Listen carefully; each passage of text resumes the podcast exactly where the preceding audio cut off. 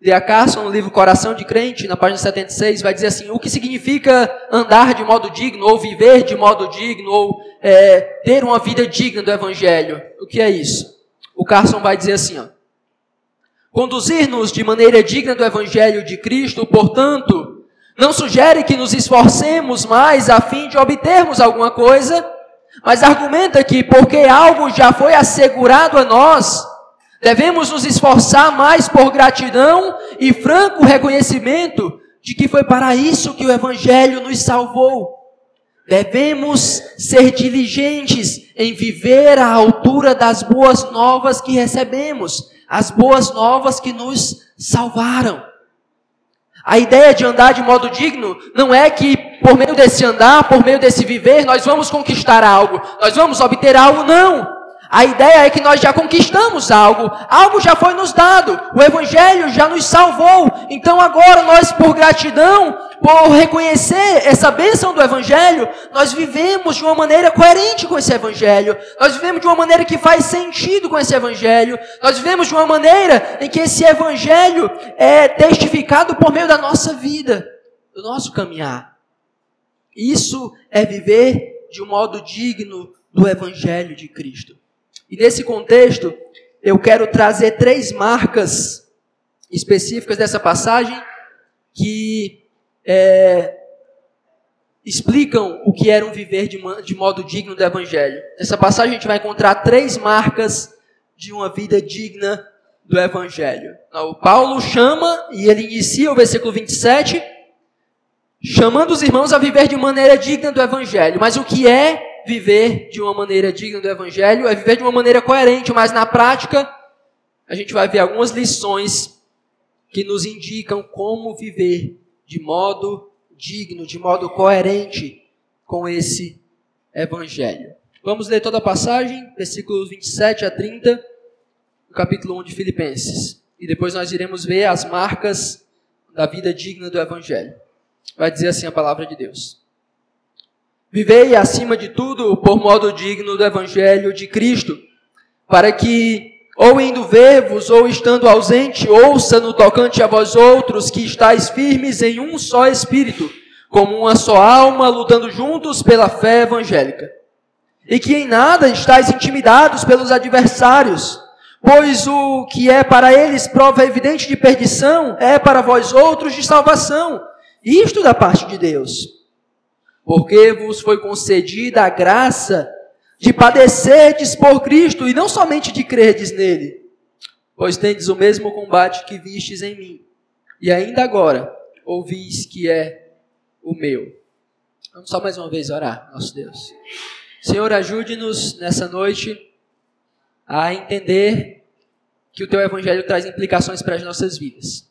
Ó Espírito Santo, incomoda, confronta e esclarece a tua palavra de tal maneira que ela chegue com poder aos nossos corações, nos transformando à imagem de Jesus.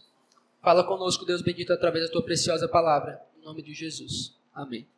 Vivei acima de tudo, ou seja, mais importante, o que eu quero que vocês entendam, que está acima de tudo, primordial, crucial, Paulo diz: vivam de modo digno do Evangelho. E ele continua para que, ou indo ver-vos, ou estando ausente, ouça no tocante a vós outros, o que é que ele quer ouvir a respeito do, dos filipenses. Que estáis firmes em um só espírito, como uma só alma, lutando juntos pela fé evangélica. A nossa primeira marca do que constitui uma vida digna do evangelho é que essa vida digna do evangelho é marcada por uma firme unidade na luta pelo Evangelho. A primeira marca de uma vida digna do Evangelho é uma firme unidade na luta pelo Evangelho. Isso tem muita. É, a implicação para essa carta específica é muito importante. Eu tenho falado e tenho dado alguns, algumas pinceladas nesse ponto, e isso vai ficar claro um pouco mais na frente. A partir do capítulo 2, quando ele começa a falar sobre humildade, ele começa a usar o exemplo de Jesus. Lá na frente ele vai trabalhar sobre algumas, é, algumas divisões que na igreja, algumas irmãs que estavam pensando diferente, causando alguns conflitos na igreja. mas por todo o capítulo 1 ele já vem dando pinceladas, dando indicações de que há um clima, algumas faíscas de divisão, divisões, de hostilidade, de dissensões, ou seja, rivalidade no meio da igreja. E aqui, mais uma vez, eu percebo uma, uma dessas pinceladas e dessas indicações dele. Quando ele escreve: Olha, o que eu quero ouvir a respeito de vocês é que vocês é, estão firmes, e nessa firmeza vocês estão com um só espírito, uma só alma e lutando juntos pela fé no Evangelho. Vocês estão lutando juntos pelo progresso do Evangelho que ele já tem trabalhado. O que Paulo está dizendo, olha, a vida digna do Evangelho acontece quando o povo de Deus ele permanece firme lutando junto pela causa do Evangelho. O povo de Deus vive uma vida digna quando, em toda essa batalha angustiante pelo progresso do Evangelho, em que vocês são perseguidos, em que vocês são afligidos, em que pessoas é, causam mal a vocês, vocês permanecem firmes, com uma só mente, com um só coração, com um só objetivo, pensando no progresso do Evangelho. A, a ideia da luta, a ideia do combate é muito forte, é muito importante aqui. Porque nunca uma, uma a, a, união é tão forte como num, num combate, como numa guerra. Em todas as guerras, se aqueles que devem ser do seu time não estiverem unidos, não estiverem juntos, não estiverem com o mesmo propósito, com o mesmo pensamento, as coisas vão dar errado. Se você vai para o combate com alguém, e se ele é do seu time e você e ele não se entendem, há uma grande chance de você perder. E aqui Paulo está trazendo essa metáfora para dizer que a caminhada no Evangelho é uma guerra, é uma luta, é uma batalha. E nessa batalha Deus nos uniu em um só corpo, Deus nos uniu em uma só comunidade para lutarmos juntos contra todas as investidas do maligno. Quando Satanás o tempo todo querendo parar o progresso do Evangelho, querendo parar o avanço do Evangelho. E se nós, como povo de Deus, não estivermos juntos, não estivermos firmes com uma só mente, com um só coração, com um só objetivo, nós vamos ser derrotados. Por isso a vida digna do Evangelho, ela é marcada por uma firme unidade. Por uma unidade, por uma junção, por uma formação, por uma comunhão que não acaba a qualquer momento, que não acaba por qualquer besteira, que não acaba por qualquer é, falha entre um dos que estão envolvidos nesse grupo. E essa é a preocupação de Paulo com os filipenses. Olha, ele diz: a vida digna do Evangelho é, pode ser percebida quando vocês permanecem juntos, permanecem firmes e lutando com o mesmo propósito, com o mesmo objetivo. Então, se está tendo divisão nessa igreja, se está tendo confusão nessa igreja, se tem pessoas com mentalidades diferentes, com pensamentos diferentes, com propósitos diferentes, vocês vão ser derrotados. Vocês vão ser é, aniquilados.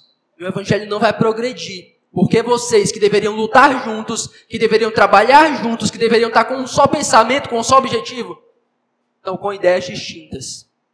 Estão com pensamentos diferentes, pensamentos diversos.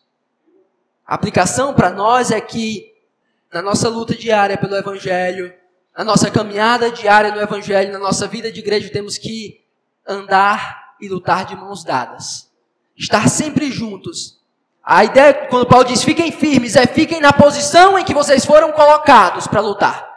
Fiquem no, no, posto que vocês foram colocados. Não saiam por qualquer coisa. Não saiam quando os adversários vierem. Não deixe o seu colega só. Mantenha-se no posto, defenda, proteja aqueles que estão com você. É uma guerra, é uma luta. Permaneça, vocês têm um só objetivo. Então lutem por esse objetivo.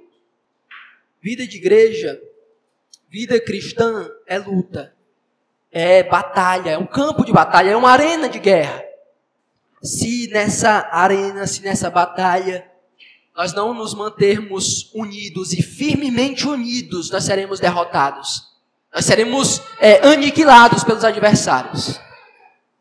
Nós temos muitos adversários. Nós temos o mundo, nós temos a carne, nós temos o diabo, que trabalham todos em conjunto para impedir o avanço do Evangelho, para destruir a nossa unidade.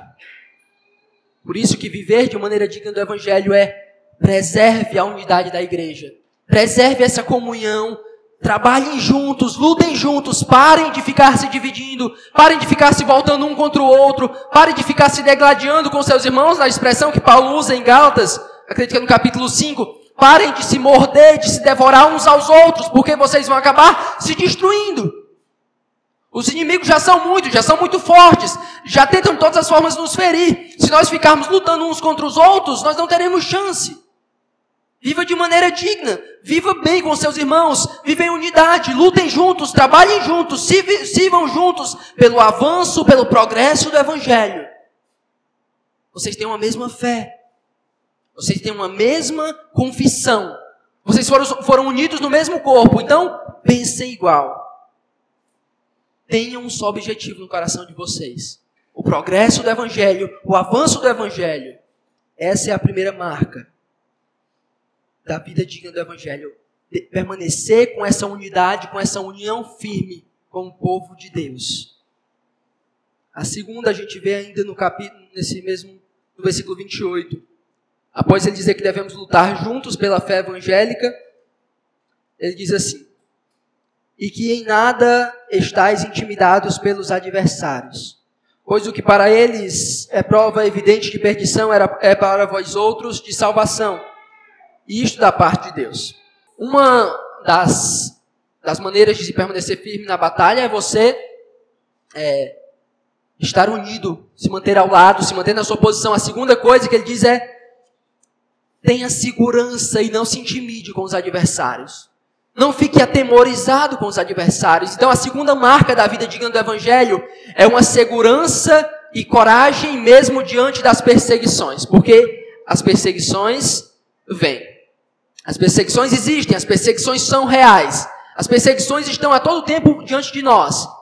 E como nós sabemos, é uma batalha, é uma guerra, é um combate, nós estamos numa arena, e se nós ficarmos intimidados, se nós ficarmos amedrontados, se nós ficarmos o tempo todo é, desesperados, com medo dos adversários, a gente vai fracassar. A gente, a gente vai falhar. Então Paulo escreve para dizendo, olha, permaneçam lutando juntos. Eu quero ouvir a respeito de vocês que vocês estão lutando e que vocês estão lutando juntos, que vocês estão firmes, e ainda mais, eu quero ouvir a respeito de vocês, quer eu esteja aí, quer eu esteja distante, que vocês não se intimidam com os adversários, que vocês não estão amedrontados por causa dos adversários, que vocês não estão é, totalmente angustiados por causa das perseguições, e ele dá uma motivação muito interessante. Olha só como é a, a motivação que ele diz na segunda parte do versículo 28. Pois o que é para eles prova evidente de perdição é para vós outros de salvação, isso da parte de Deus. O que, é que ele está dizendo? Olha, os adversários de vocês estão os perseguindo, estão, estão os ferindo, estão causando algum dano a vocês. Mas o interessante é que à medida com que eles causam esse dano, à medida com que eles prejudicam vocês, isso serve para provar duas coisas. Acho que minha voz está acabando, viu? Já. serve para provar duas coisas: que nós estamos sendo salvos, porque nós estamos sendo perseguidos por causa de Cristo, e prova também que eles vão ser destruídos, que eles vão se perder, porque estão perseguindo a nós que somos filhos de Deus e que lutamos pelo progresso do Evangelho. Olha o encorajamento. Não se intimidem, não fiquem com medo, não se desesperem, porque à medida com que todo esse sofrimento ocorre, está ficando claro que vocês vão ser salvos, Está ficando claro que vocês são filhos de Deus. E está ficando claro que eles são filhos do maligno. Que eles vão perecer eternamente. Que eles estão perdidos. Que essa verdade dê coragem a vocês. Que essa verdade seja consoladora para vocês. Que essa verdade de que à medida com que vocês sofrem, vocês estão sendo confirmados como filhos de Deus, traga esperança para vocês diante desse sofrimento. A vida digna do Evangelho é marcada por uma segurança e uma coragem que não pode ser entendida pelas lentes da lógica ou pelas lentes naturais do ser humano. Porque você está sendo perseguido, você está sendo afligido, você está sendo é, massacrado em algum nível, mas você não se intimida, você não é, se desespera, porque você sabe que à medida com que os inimigos te afligem, te perseguem, está ficando claro que você está salvo e que ele está perecendo. na nossa luta, meus irmãos, pelo Evangelho, nossa caminhada pelo progresso do Evangelho, muitas vezes vão tentar nos intimidar, muitas vezes vão tentar nos ferir, muitas vezes vão querer nos prejudicar de várias maneiras possíveis. Mas a certeza de que à medida com que eles fazem isso, você está sendo salvo e de que ele está perecendo, faça com que você não se intimide, faça com que você não se desespere, faça com que você não fique totalmente aperreado e tente fugir. Porque nesse processo de sofrimento, nesse processo de dor, de angústia, nesse processo de tentativa de intimidação, está ficando notório de que você é salvo, de que você é filho de Deus. As coisas mais marcantes da história da igreja eram homens que sofriam as mortes mais dolorosas, mais angustiantes, mais terríveis, e ainda assim não se intimidavam dos adversários. Ainda assim não ficavam clamando pelos ad, aos adversários para que parassem. Porque eles entendiam que naquele momento em que eles eram queimados ou crucificados ou atravessados por espadas, eles estavam sendo recebidos pelo Senhor nos céus, enquanto seus adversários estavam trazendo sobre si maior condenação. Então, a marca de uma vida digna do Evangelho é essa segurança, essa confiança, essa coragem de encarar o sofrimento sem se desesperar, sem se angustiar, sem é, ficar totalmente desesperado. Certo? A primeira marca da dignidade do Evangelho é uma firme unidade, um só propósito como povo de Deus. A segunda marca da dignidade do Evangelho é a segurança e a coragem diante do sofrimento. A terceira marca que constitui uma vida digna do Evangelho nessa passagem, versículo 29, diz assim: Porque, ou seja, ele explicando, o versículo 28 ele diz: Porque vos foi concedida a graça de padecerdes por Cristo e não somente de crerdes nele. Eu gosto mais de outras versões, acredito que a NVI, a, a NVT, todas vão trazer privilégio ao invés de graça, né? Está dizendo, olha, no versículo 28 ele diz: Não se intimidem por causa dos adversários, está ficando claro que vocês vão ser salvos e de que eles vão perecer. E isso porque vos foi concedido o privilégio, vos foi dado um dom, podemos dizer, um benefício. De alguma forma vocês foram abençoados. E essa bênção significa que vocês não apenas foram chamados para crer em Jesus. Vocês apenas não, vocês não foram chamados apenas para manifestar uma concordância com uma doutrina de Jesus.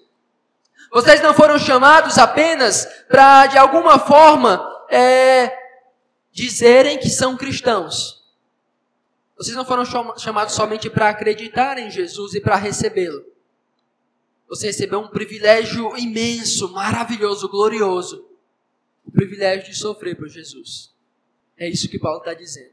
Você recebeu um, um grandioso privilégio. O privilégio de sofrer por Jesus. Só aqueles que creem em Jesus recebem junto com essa fé num só pacote o privilégio de sofrer por Jesus. É isso que Paulo diz em 2 Timóteo, capítulo 2, versículo 12. Todos que querem viver piedosamente em Cristo Jesus serão perseguidos. Isso está em concordância com as palavras de Jesus também. Então, a terceira marca de uma vida digna do Evangelho não é somente o sofrimento, mas é uma atitude e uma disposição do coração de encarar o sofrimento como um privilégio. De viver dignamente do Evangelho é entender e internalizar no seu coração de que, sim, o sofrimento é um privilégio. Sim, o sofrimento é um benefício de Deus. De alguma forma, o sofrimento traz é, algo de bom para nós. De alguma forma, o sofrimento nos identifica com Jesus. De alguma forma, o sofrimento nos aproxima de Jesus. De alguma forma, o sofrimento nos torna mais parecidos com Jesus. E você recebeu esse privilégio. Quando você sofre, nesse sofrimento você só blasfema, você só é, reclama, você só fica murmurando, dizendo: Ah, eu estou sofrendo, eu estou sofrendo, eu estou sofrendo. Ah, eu estou passando isso, aquilo por Jesus. Ah, eu, eu servi Jesus e, e, me bateram. Ah, eu servi a Jesus e me xingaram. Ah, eu servi a Jesus e perdi meu emprego. Ah, eu servi a Jesus e eu perdi uma pessoa que eu gostava. Ah, isso, aquilo. Você está sofrendo de alguma forma por Jesus, mas você não entendeu o privilégio. Isso não é viver ainda de modo digno. O viver de modo digno do Evangelho é quando você sofre por Jesus e você entende que isso é um privilégio que Ele te dá. Como os apóstolos em Atos, que diante do seu sofrimento, que diante da sua prisão, da sua perseguição, eles saíram comemorando. Eles saíram da prisão se alegrando porque haviam sido considerados dignos de sofrer pelo nome de Jesus. Isso é viver de maneira digna. Quando você sofre pelo Evangelho, e ao sofrer pelo Evangelho você entende, e diz: Cara, que privilégio sofrer por Jesus. Que alegria sofrer por Jesus. Que alegria poder ser identificado com Jesus. Que alegria poder fazer parte do povo de Deus e sofrer em nome dele. Calvino diz algo muito interessante e aqui eu fiz uma paráfrase porque a, na linguagem dele fica difícil pra caramba. É mais ou menos isso, eu espero que você entenda, senão eu explico. Calvino diz assim no comentário a Filipenses: Ah, se essa ideia ficasse gravada em nossa mente, qual é a ideia? Que se encarássemos o sofrimento como um benefício divino, teríamos grande progresso em nossa piedade. Talvez seja por isso que muitas vezes nós não conseguimos crescer no sofrimento nós não conseguimos amadurecer no sofrimento. Nós sofremos, sofremos e continuamos os mesmos. Por quê? Porque nós não entendemos o sofrimento como um privilégio. Nós não progredimos em piedade através das dores, porque nós não entendemos as dores como algo que nos identifica com Jesus. Porque nós não entendemos as dores como algo que nos aproxima de Jesus. Que nós não entendemos a perseguição como algo que nos torna mais semelhantes a Jesus. Ah, se nós entendêssemos isso. Ah, se nós passássemos a encarar o sofrimento assim, como um privilégio, uma bênção divina, como um benefício dele para nós. Se nós encararmos o sofrimento assim, por Jesus, nós iremos progredir muito na nossa piedade. São essas três marcas que constituem uma vida digna do Evangelho, nessa passagem especificamente. Manter a unidade, a firmeza na unidade, na fé, no povo de Deus, no combate no Evangelho Mantenha essa unidade, mantenha-se firme com seus irmãos da comunhão.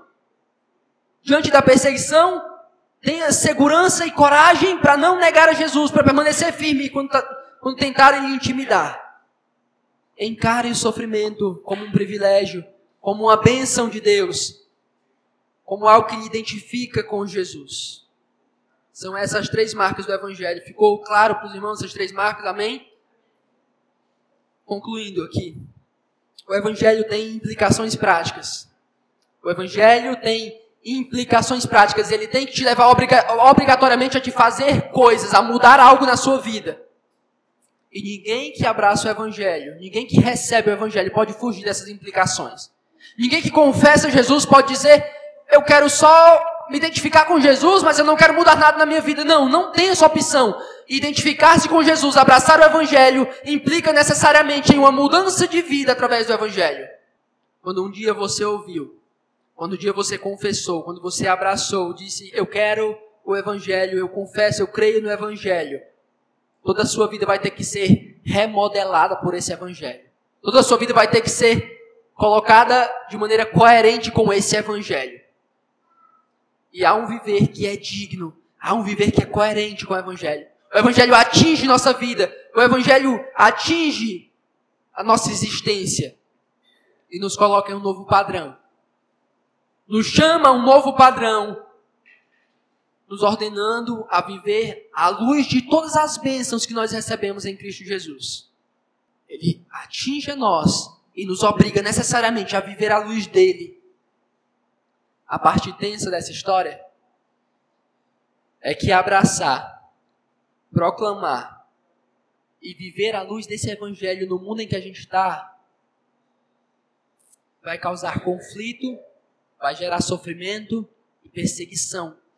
Obrigatoriamente, nesse mundo, crer nesse evangelho, proclamar esse evangelho, viver à luz desse evangelho, vai te colocar em conflito com esse mundo, vai te colocar em embate contra esse mundo. E é aí que a vida coerente com o Evangelho vai precisar se manifestar. É nesse ponto que você vai precisar agir de uma maneira digna do Evangelho. E aqui são minhas últimas palavras. Se o Evangelho de Cristo nos alcançou, nós iremos permanecer unidos por esse Evangelho. Nós iremos estar seguros nesse Evangelho. E nós nos alegraremos em sofrer por esse Evangelho. Deus nos livre e nos purifique de qualquer atitude que nos distancie da dignidade do Evangelho, mesmo quando isso custar a nossa própria vida. Mesmo quando isso custar a nossa própria vida. Deus nos ajude. Deus nos livre, meus irmãos, da, de atitudes que tornam o Evangelho indigno, de atitudes que não se é, parecem com o Evangelho. E que Ele nos ajude a cada dia a permanecer unidos, confiar, estar seguros nesse Evangelho e nos alegrar quando sofremos por estar pregando e vivendo esse Evangelho. Deus nos ajude a viver por modo digno do Evangelho de Cristo. Deus nos ajude. Vamos orar.